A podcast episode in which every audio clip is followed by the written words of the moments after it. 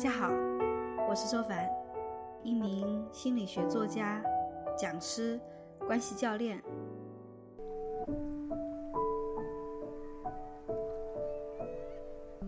在这一节课程里面，我们会来谈一谈孩子的自制力到底是天生的还是后天培养的。很多父母都喜欢说：“我们家这孩子啊，从小就是这样。”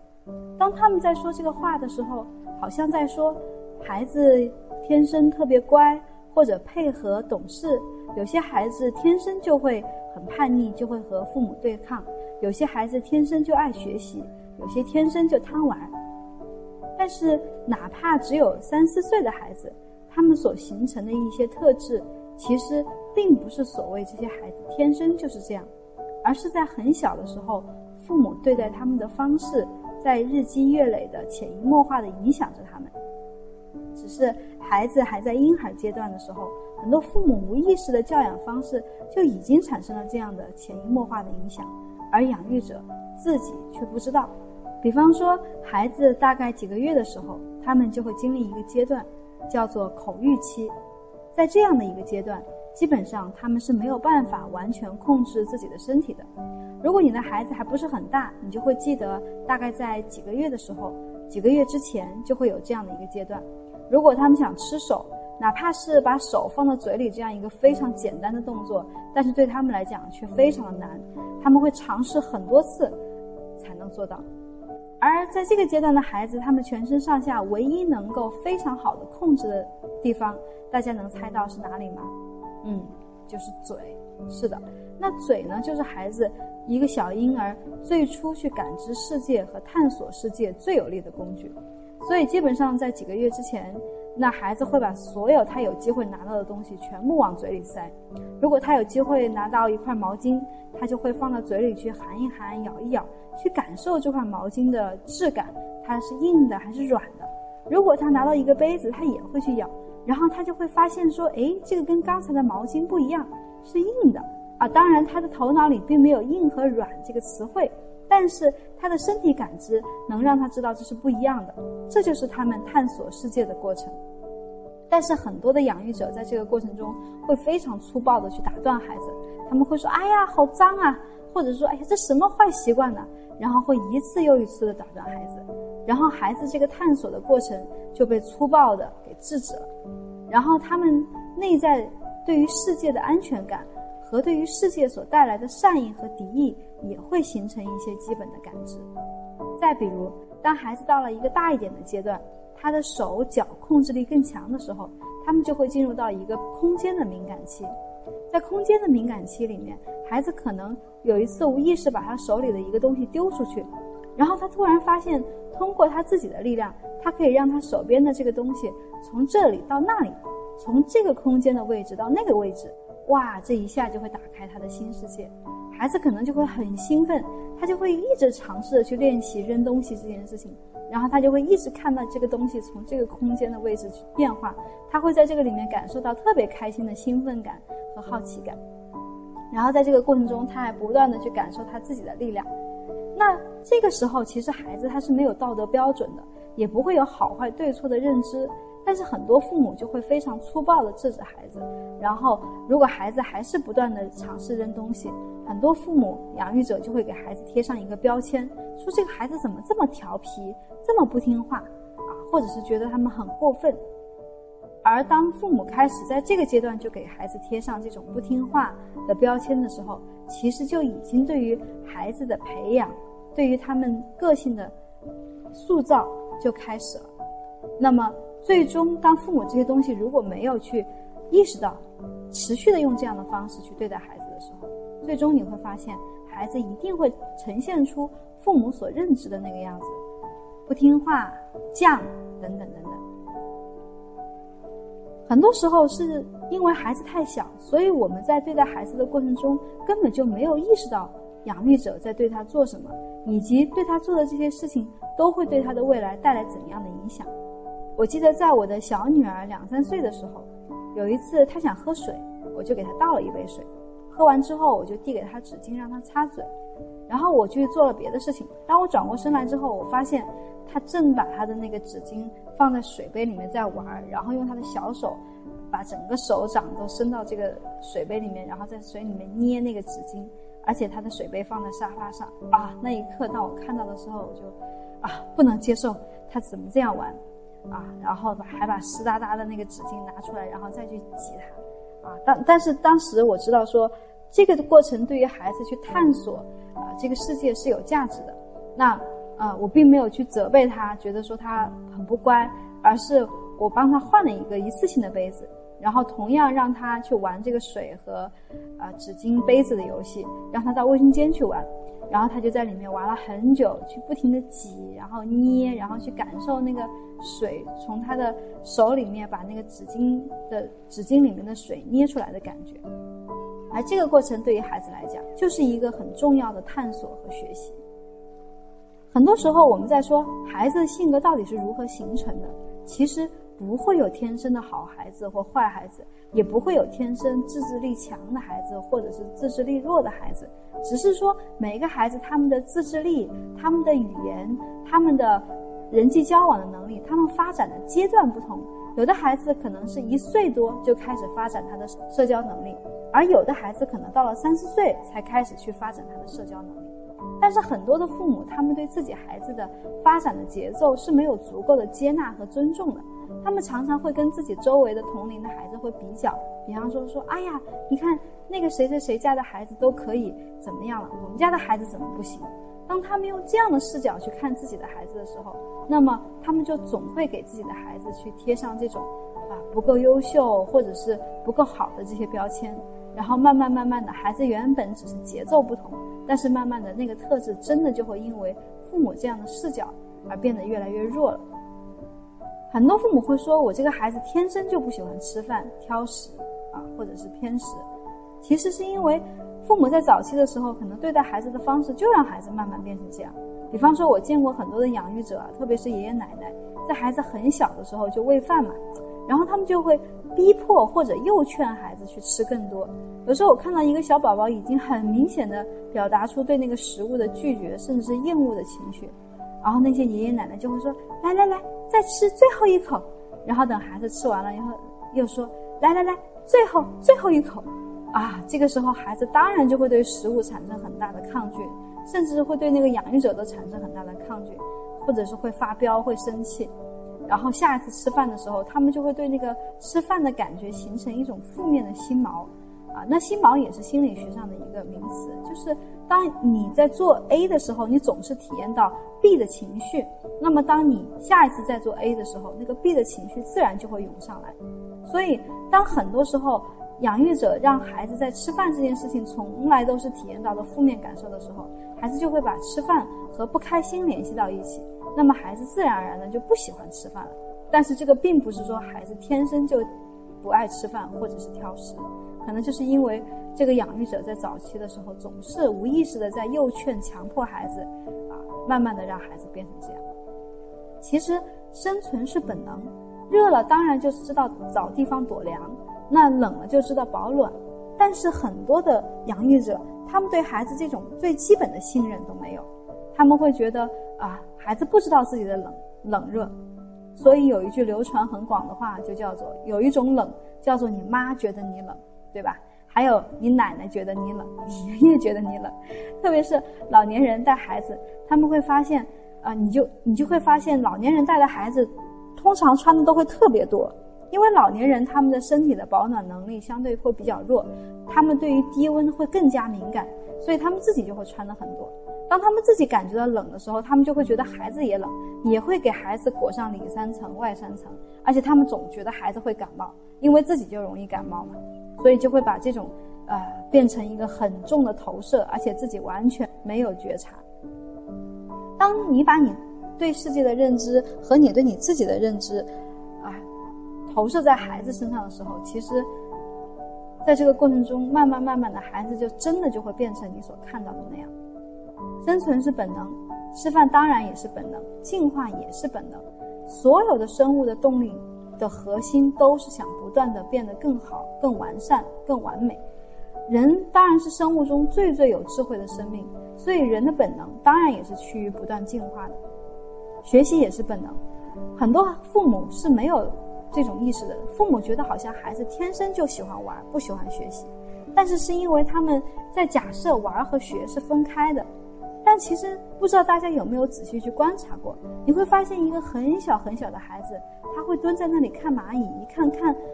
几十分钟，甚至看大半天，他就是去观察蚂蚁为什么会那样走，他在干什么。这当然就是学习。所以，其实这些本能，如果在没有外部的干扰和压迫的情况下，其实都会发展的很好。但是，因为父母他们有太多的担忧，太多的限制性的信念，太多来自于他们自己个人性的对世界的一些局限的认知，所以他们会在养育的过程中不断的去控制和扭曲孩子本来就会有的本能。我培养的导师班里面有一个学员，那么他现在辞职了哈，他原来是浙江师范大学的教授。那他的孩子呢，在去年的时候考上了北大。他在我们课程里面就分享过，他说他自己这么多年做的最好的教育，就是他觉得他自己从来没有过多的去打扰他的孩子。他说有一次孩子刚刚上高中，转到一个新的学校，成绩一下子就掉了下来。那一次他只考了第四十二名，然后他知道他儿子考了四十二名的时候，他自己也受到了很大的冲击，但是他很快就冷静下来。他心里想：“我绝对不能因为我的反应而给孩子额外制造出比成绩的压力还大的压力来。”那确实是没有考好，但是作为妈妈的我知道了这个结果，也受到了这个冲击。但是我可以决定我给孩子是怎样的反应。你看，这是一个多么有智慧的妈妈，所以她养出一个很出色的孩子，一点都不令人惊讶。所以很多父母在问。如何培养孩子的自制力的时候，首先我们要明白自己是否有足够的定和静，在一些冲击性的事件发生的时候，是否能够承载得了。当孩子焦虑的时候，我们会不会更焦虑？当孩子烦躁的时候，我们会不会更烦躁？我们能不能化解各方汇集来的压力，能够自己转化，不把这些压力和焦虑丢到孩子身上，尽可能的让自己。不太多的去打扰和控制孩子，自律是不可能在重度他律的环境中发展出来的。这句话翻译成大白话就是：父母一旦成了监工，就一定会培养出有奴性的孩子。所以，当养育者对孩子没有这种基本信任，总是不断的去催促约束的时候，这个孩子自己的本能也会慢慢的消失掉，因为内驱力是没有办法在外部的压力下生发出来的。我记得曾经做过一个个案，有一个女孩子的妈妈带她过来，孩子的妈妈就觉得这个孩子非常的叛逆，很不听话，两个人的关系一度极度的糟糕。然后当我在跟这个女孩沟通的时候，这个女孩跟我说过一句话，她说她妈妈总是催她，有的时候早上她其实已经醒了，但是她会睁着眼睛在那里躺着不起来。我问她为什么，她说我妈每天早上叫我起床。就会用那种带着嘶吼的声音叫我至少二三十遍，有的时候我就觉得他只叫了五遍，我就应该再等一下，让他多叫几次再起来。我当时听到这个话，真的是会觉得，哎，父母真的是不明白他们到底在做什么。所以大家真的会发现，当父母过多的去参与、去跨度孩子边界的范畴、操心的时候，孩子自然就不需要操心了。大家常常会见到这种情况，就是早上在大街上，父母在前面不断的催促孩子快点呐，要迟到了，然后孩子在后面晃晃悠悠的慢慢走。但是我们家的情况完全不是这样，通常都是我们家孩子在催我，他说：“妈咪，你快一点，我要迟到了。”那这才是对的。作为父母，你是教练，你的孩子是运动员，那当然应该是运动员更出力，流的汗不更多，而不是教练很用力。教练要做的就是不断的去鼓励运动员，让运动员相信自己能够成，而且在运动员没有好的方法和方向的时候，给运动员一些方向和途径，让他们不断的发掘出自己的潜力，而不是教练自己跑到球场上去踢球。当你成为这样一个教练的时候，其实真的是一个很失败的教练，哪怕你自己踢得很好。所以，当我们想去培养孩子自律性的时候，我们真的要对人性有最基本的认知和理解。学习分为内驱力和外驱力。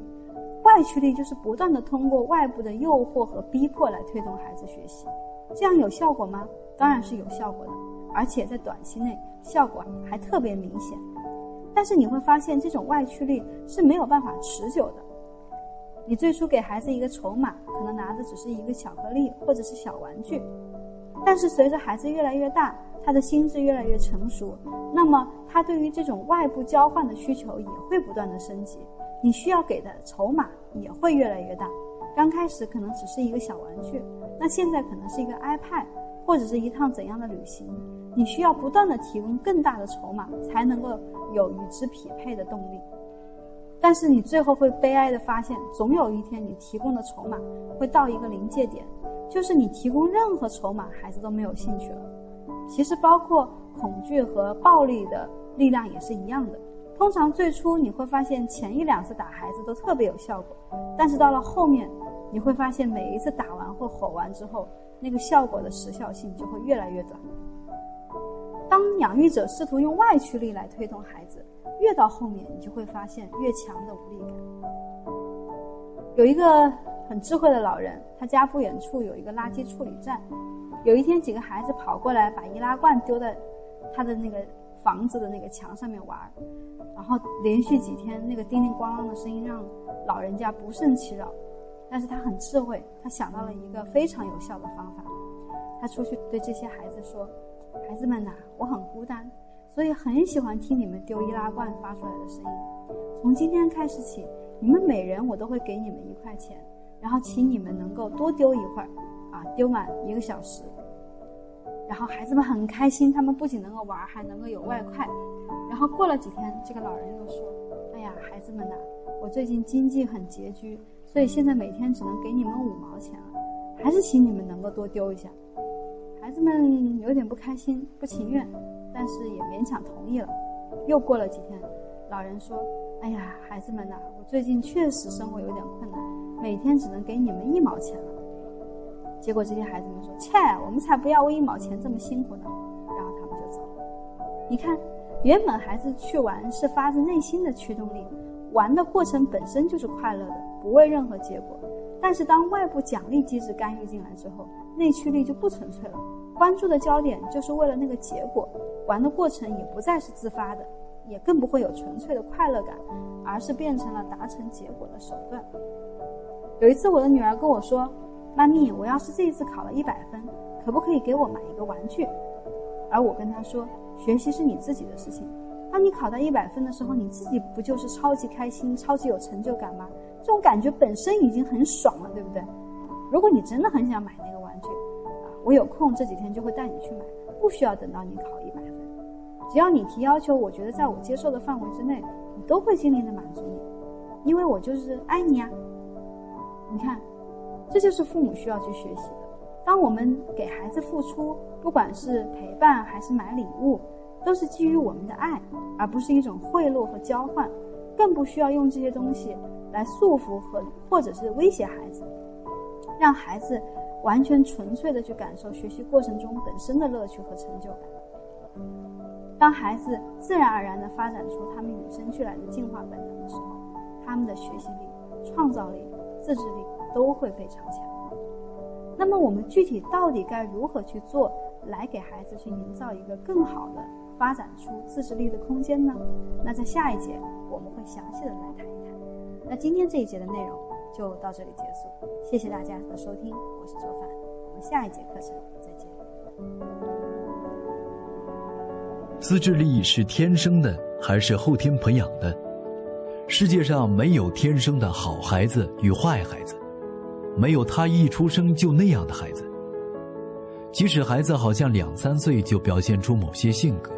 也是从婴儿时期起，父母对待孩子的方式所影响成的。在孩子运用五感感知世界的时候，父母不去了解孩子行为背后的原因，而轻易将不听话、好动等标签贴在他身上时，孩子就将向着他们认为的样子发展。生存是本能，进化是本能，人类是最善于学习的物种。父母不信孩子能冷暖自知、自主学习、自觉进步，于是干涉孩子的一切，替孩子做主。反而使孩子丧失自主能力。自律是不可能在重度的他律环境中发展出来的。